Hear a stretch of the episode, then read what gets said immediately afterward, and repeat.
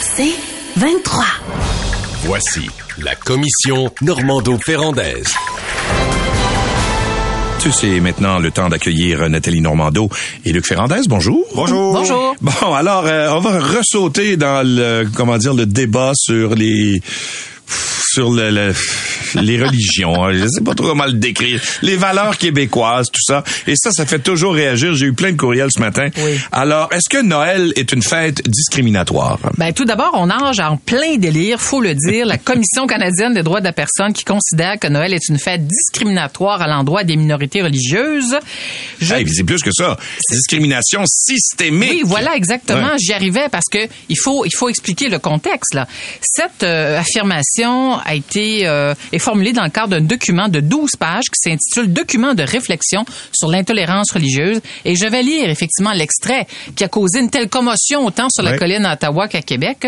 La discrimination à l'égard des, minor- des minorités religieuses au Canada est ancrée dans l'histoire du colonialisme au Canada. Cette histoire se manifeste aujourd'hui par une discrimination religieuse systémique. Un exemple évident est celui des jours fériés au Canada. Les jours fériés liés au christianisme, dont Noël et Pâques, sont les seuls jours fériés canadiens liés à des fêtes religieuses. Elle les poursuit en disant que par conséquent, les non-chrétiens peuvent avoir besoin de demander des aménagements spéciaux pour célébrer leur propre fête religieuse. Alors, tu dis ça? Ben, tout d'abord, moi, je trouve que c'est une affirmation euh, qui contribue, malheureusement, à nourrir le cynisme à l'endroit de nos institutions. C'est quand même la Commission canadienne des droits de la personne, ça c'est un. Et deuxièmement, c'est tellement tiré par les cheveux euh, qu'on s'étonne qu'une organisation censée protéger euh, veiller au droit à la protection des droits des minorités euh, arrive à une telle affirmation. Puis euh, je- moi, en lisant ça, encore avec vous ce matin, je me disais, on semble quitter le terrain des faits pour celui de l'interprétation historique. Juste, juste là, d'affirmer que cette histoire se manifeste aujourd'hui par une discrimination religieuse systémique. En soi, là, c'est une opinion. C'est pas un fait, là. C'est- en soi, on peut débattre d'une affirmation comme celle-là. Alors, c'est immensément triste et je ne suis pas du tout étonnée du tollé ou du concert d'unanimité qui s'est exprimé hier, autant de la part des élus à Ottawa que de la part euh, des élus du côté euh, du Québec. Et euh, je trouve ça franchement triste parce que dans ce rapport, il y a d'autres choses, il y a, d'autres données fort intéressantes, entre autres, sur les crimes commis au nom de la religion au Canada, mais tout ça est évacué avec ces quelques, ces quelques en fait, lignes, exactement. Ouais. Ben, c'est une inversion du principe d'intégration. hein. Le principe d'intégration qui dit lorsque tu arrives dans un pays, ben, tu vas devoir t'intégrer à ce pays-là, qui était un peu la, la façon de voir l'immigration pendant des décennies. Et euh, là, il y a une inversion. C'est euh, s'il y a la moindre limite à l'expression de ta religion, par exemple, on sait que le Parlement est en train d'installer un local de prière parce qu'on doit avoir le droit de, de fêter. D'abord, il y a les, euh, il y a les, il y a les euh, croyances euh, euh, autochtones des Premières Nations. Ça a d'abord été construit pour ça, puis maintenant il est question de l'étendre à toutes les religions. Dans le Parlement, euh, plusieurs ministères ont construit aussi des locaux de prière. Donc l'idée, c'est de dire la religion est un droit fondamental et tu dois pouvoir l'exercer partout. C'est une forme de compréhension du monde. Et donc, attends. Un droit Et- protégé par la charte, Luc, faut-il le rappeler. oui, mais il y a, pas un droit protégé par la charte qui dit que tu es obligé de le faire au travail, par exemple. Non, c'est la liberté de conscience et de religion. Et- mais, mais, mais cette idée-là de dire toutes les religions doivent pouvoir s'exprimer euh, en, de, de, de pleine façon, même au travail, même à l'école, etc. Donc, les fêtes religieuses de la majorité ou l'expression de la majorité euh, pour des congés, etc., c'est une c'est un empêchement. Ça devient un empêchement. C'est le contraire de l'intégration. C'est le contraire. Et euh, tu sais, Ma- Mathieu Bock-Côté, a fait sa, euh, quasiment toutes ses thèses là-dessus. Malheureusement, il présente tout le temps ça comme étant euh, un, pro- un programme qui va nous envahir, euh, qui serait dans toutes nos institutions. On voit bien que avec la réaction unanime de tous les élus, on est loin d'être envahi. Là. Tout le monde réagit en disant "Hey, voyons donc." Par contre, c'est quand même la Commission canadienne des, euh, des droits de la personne, et ça c'est grave parce que moi je me rappelle, c'est normal qu'il y ait tout le temps, tout le temps, tout le temps des euh, quand il y a des mouvements naissants et puis quand il y a des revendications, qu'il y a des excès. Au Cégep en 1960-80 là. Ouais. Le mouvement féministe euh, prenait toute son ampleur. Puis il y avait des femmes de la fédération des, euh, de- de- la fédération des femmes du Québec qui étaient venues au Cégep et qui nous avaient dit à, à tous les en- étudiants re- re- regroupés, tous les hommes sont des violeurs potentiels. Parce que la nature, elle a voulu ainsi. Vos gènes, vos organes font que vous êtes un, un- un- violeur potentiel. Puis elle avait dit aux filles, regardez autour de vous, les hommes, ce sont des violeurs potentiels. C'était un excès extraordinairement abusif, puis qui enlevait de la confiance à tout le monde. Mais c'était exprimé par un groupe militant. C'était pas exprimé par le gouvernement. Là, c'est le gouvernement En fait, euh, qui le- exprime ça? Ben, le gouvernement, c'est-à-dire que la Commission des droits de la personne est une instance, une organisation indépendante du gouvernement. financé à 100 Oui, 32 millions de financements publics sont autour de 290 employés. C'est quand même Déclaré. pas rien. De- de- Déclaré, t'as Ils raison. sont 370 dans les faits. Ça Oui, c'est absolument raison. Merci pour la nuance. Ouais. Mais euh, je vais, je vais faire du pouce sur ton exemple là, du mouvement féministe euh, dans les années 80. En fait, pour moi, il faut, comparer des pommes avec des oranges parce que la commission est censée être la gardienne, d'une certaine façon, de la neutralité, de l'objectivité sur ces questions qui sont très, très sensibles. Euh, on, a tout de suite réagi en disant, ben voyons donc, ils sont complètement dans le champ. Là. Pourquoi faire une affirmation comme celle-là? C'est contribuer à mettre, à, dans le fond, à, à mettre de l'huile sur le feu sur des enjeux qu'on croyait derrière nous. Là. Tu l'as dit euh, en introduction, Louis. Là. Mon Dieu, rappelez-vous, la commission Bouchard-Taylor, les accommodements raisonnables. On n'en fi- finit plus de finir. Est-ce qu'on doit dire, est-ce qu'on peut encore dire aujourd'hui Joyeux Noël plutôt que se, se réfugier Bon temps des derrière, fêtes. ben, plutôt que se réfugier derrière la rectitude politique.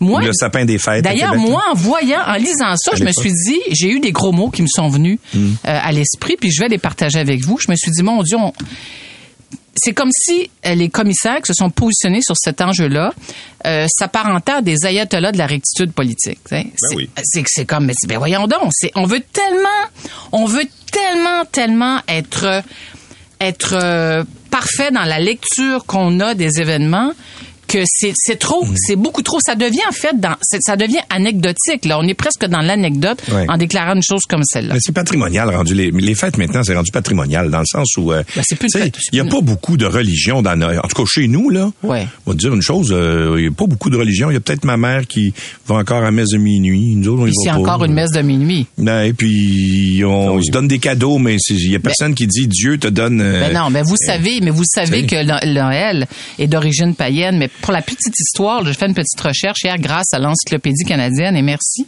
C'est dans les années 1870 qu'on dit que dans, dans ces années-là, Noël avait déjà perdu Ouais. son aspect religieux pour devenir davantage une fête familiale et communautaire. Et là, pour l'autre anecdote, c'est à Sorel que l'arbre de Noël a fait sa première apparition en Amérique du Nord. On est Ah en ouais. 1781 chez la, chez la baronne Riedesel. Je sais pas si je le prononce Ah correctement. oui, ça vient d'Allemagne. Oui, qui reçoit chez elle exactement un groupe d'officiers allemands et britanniques. C'est en 1781 que le premier arbre de Noël en Amérique du Nord a fait son apparition dans les chaumières et c'est à Sorel que c'est arrivé. c'est pas parce qu'on en manquait des arbres de Noël. Mais Et François Mais- Blanchette faisait remarquer, entre Oui. autres, ce matin, puis je trouvais que c'était intéressant. Comme il dit, les, les, les gens qui ont d'autres religions, qui sont pas des chrétiens, par exemple, Ouais. à Noël, euh, puis à Pâques, qui travaillent pas. Ils Parce sont en congé aussi. Ils ont droit au congé Mais férié. c'est ça. exactement, un, un c'est petit mot sur la commission des droits de la personne. C'est un in-game épouvantable. Il y a- elle- la raison pour laquelle ils sont si radicaux, c'est qu'ils ont été poursuivis. Ils se sont poursuivis eux-mêmes. Les employés racisés au sein de la commission ont Oui. poursuivi la commission euh, en disant il n'y a pas de progression suffisante des employés racisés autochtones et autochtones. Euh, ils l'ont poursuivi. Le secrétariat, de- le secrétaire du, du Conseil du Trésor leur a donné raison. Euh, si bien que maintenant la commission marche tout le temps sur des œufs. Et par exemple, au niveau des, des progressions euh, de carrière au sein de la commission, là maintenant ils sont rendus à 34 de personnes racisées. C'est un objectif là, euh, de personnes racisées autochtones euh, à, à la direction. Et 140 personnes sur 370 ont, ont eu des, des, euh, des promotions au sein parce qu'ils jugeaient qu'il n'y avait pas assez de promotion des personnes racisées autochtones au sein de la commission. Et ils ont renversé toutes leurs statistiques parce que eux ils sont, sont responsables de d'envoyer au ministère les euh, les plaintes pour euh, pour racisme. Écoutez ça, en 2018, il y avait 26% des plaintes qui ont été rejetées, puis 9 qui ont été transmises. En 2022, 9 ont été rejetées, 21 ont été transmises. Donc, ça a même modifié la façon dont ils traitent les plaintes à envoyer dans les ministères. Mais il y a une cause devant les tribunaux qui les implique. En là, plus, il y a une ça. cause devant les tribunaux ça. parce que c'est le, le recours collectif noir qui demande des milliards au gouvernement pour la- le fait que les Noirs n'ont pas eu de progression salariale suffisante entre 1970 et aujourd'hui. Fait que tout ça se passe à Ottawa, c'est du ottawavisme. C'est c'est une, une patente qu'on n'a pas ici. Oui, peut-être. Mais il y a certains qui voient un héritage du, du, du, gouvernement de Justin Trudeau, mais moi, je pense qu'il faut éviter, là, de, de, faut faire la part Ouais. des choses. Ça n'a rien à voir avec le gouvernement de Justin Trudeau, ça a à voir avec l'ADN de cette organisation qui est la Commission euh, des droits de la personne d'Ottawa, qui est devenue la Commission des droits de la personne d'Ottawa. commission Normando-Ferrandaise. Comme deuxième sujet, Luc, euh, l'entente entre Google et le gouvernement fédéral, 100 millions euh, qui vont être euh, placés dans une espèce de fonds là pour les médias. Est-ce que d'abord est-ce que c'est suffisant? Non, bien sûr. Ben, 100 millions, ben, il y a un déficit qui a été évalué à 500 millions de pertes de revenus Ouais. publicitaires sur quelques années. Fait que 100 millions, c'est toujours bien juste 1 Euh, On pourrait penser que Facebook euh, va aussi contribuer parce que Meta, donc le propriétaire de Facebook, a euh, été aussi, on l'a- il demandait 66 millions. Il va peut-être euh, contribuer pour 40, mettons, éventuellement, s'il se laisse tenter, comme euh, puisque Google l'a fait. Mettons, ça fait 140 millions. Il en manque encore les deux tiers. Euh, mais, tu sais, c'est c'est suffisant pour... euh, pour des contributions de ces entreprises-là. C'est pas ces entreprises-là n'ont pas spolié tous les revenus publicitaires de façon illégale. Je veux dire, c'est vrai que ils ont 80% des revenus publicitaitaires maintenant. C'est énorme. C'est 11,2 milliards de dollars Ouais. à 80% des revenus en 2022. Juste euh, Google et Meta. C'est Ça, énorme. ça fait que, euh, mais là-dedans, il y a une raison pour laquelle ils ont ces revenus publicitaires-là. Ben oui, c'est à cause de nous autres. Non, pas juste ça. C'est leur, Ben. c'est leur outil de travail. C'est que eux, ils te mettent la publicité ciblée là. Tu sais, c'est comme, euh, c'est comme dans les, euh, les conventions collectives là. C'est le- les salaires différenciés. C'est une publicité. Tu joues de la flûte traversière. Ben toi, te, te, te taper de flûte traversière, tu t'en vas voir une information sur les chars, ben il y a une publicité de flûte traversière qui apparaît. Nous autres, on n'a pas ça à la radio. Ah, Va-tu avoir une émission, va-tu avoir une, une annonce de flûte traversière tantôt? Non, il n'aura pas. fait que c'est- une capacité de ces outils-là de rejoindre les personnes que Ouais. nous n'avons pas. Mais- Et donc, oui. Non, mais là- là-dessus, je suis d'accord avec toi, mais partiellement.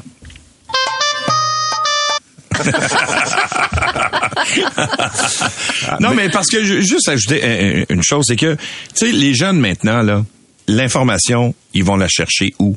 Ils vont la chercher sur les médias sociaux. Moi, j'ai enseigné au collégial, là, puis à un moment donné, tu demandais aux jeunes où ils allaient, où ils s'informaient. Ben, ils s'informaient sur Facebook, puis ils s'informaient sur... Mais l'information qu'ils vont chercher, c'est qui qui l'a produite? Oui. C'est Ouais. toujours c'est pas un Facebook.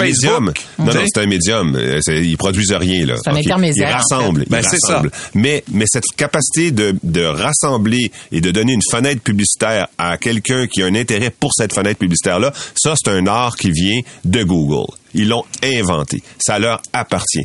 Et on sera plus jamais capable d'aller le chercher. Alors, ce qu'il faut faire, c'est avoir plus de subventions si la société déclare qu'ils ont besoin de médias régionaux. Parce que si la société, parce que tu as vu hier euh, notre présidente qui dit on a 12 stations de radio, 10 en région, on en a 21, mais on en a sur les 12 euh, euh, qui font des profits, on en a 10 qui sont déficitaires depuis 10 ans. Et c'est euh, Cogeco qui les soutient. Alors, euh, ça, bientôt, il ne soutiendra plus. Ça va finir et le gouvernement devra prendre la décision, est-ce que je vais les soutenir ou pas? Ben, euh, tout d'abord, sur cette décision, c'est la bonne nouvelle de la semaine. Moi, je décerne une médaille d'or à Pascal Saint-Onge, qui a exercé un leadership euh, plus que constructif. Là. Mais Elle- Pablo Rodriguez avant elle. Bien sûr, puis, absolument, mais c'est elle. aussi. Absolument, mais c'est elle qui a. T'as raison, Steven Guilbeault, Pablo Rodriguez, et c'est elle euh, qui euh, qui a permis cette entente. Euh, elle a créé en fait un environnement. Quand tu sais, quand on parle d'exercer son leadership, là, tu, tu réussis comme ministre à créer un environnement qui permet ce genre euh, de règlement, alors que personne ne s'y attendait. Elle a très très très bien travaillé. C'est un dossier épineux, faut-tu le rappeler. Mais il faut aussi saluer euh, la, la la discipline du gouvernement de Justin Trudeau qui a toujours gardé le cap sur cette idée de demander à Google et Meta une contribution financière pour, euh, dans le fond, payer toutes ces nouvelles qu'ils utilisent puis qui leur apportent là, des revenus publicitaires. Euh, on vous parliez tantôt d'habitude euh, des réseaux sociaux. Il y a 38 des adultes qui font aux nouvelles et aux actualités qui se trouvent sur les réseaux sociaux. Alors, il ne faut pas s'étonner qu'au fil des années, euh, depuis l'apparition des réseaux sociaux, que, que les utilisateurs, les consommateurs euh, délaissent la radio, la télé, euh, la presse écrite, etc. Mais malgré tout, malgré tout, c'est quand même encourageant parce que les données de 2022 révèlent que les sources les plus souvent utilisées pour s'informer demeurent la télé à 69% euh, la radio à 36% mais les réseaux sociaux quand même à 42 Ce qui m'inquiète un peu plus, cependant, c'est quand tu apprends que 54% de tous les gens qui consultent les nouvelles, les actualités les réseaux sociaux sont capables de discerner le vrai du faux. 54% Pour moi, c'est peu. Parce que c'est presque la moitié. Ouais. C'est- Non, c'est la moitié qui sont incapables de discerner le vrai du faux. OK. Alors, mais mais ouais. une fois qu'on a dit ça maintenant, Oui. là, moi, je- j'entrevois déjà le grand, grand débat qu'il va y avoir. Oui. Parce que quand tu mets de l'argent dans qui- un pot, tout le monde on veut donne? piger. Oui, OK? à qui on donne? Alors, à qui on donne, dans quelle proportion? Oui. Et est-ce que Radio-Canada qui est financé avec nos taxes à hauteur d'un milliard de dollars, devrait avoir le droit de les piger dans le pot, alors qu'ils sont déjà financés. Puis eux autres, ça leur enlève pas de maudite là, que leurs nouvelles soient retransmises sur, euh, sur Facebook. Ben, et financé. Et ce qui est financé aussi, c'est la transformation numérique de Radio-Canada, qui est excellente, euh, en tout cas en progression.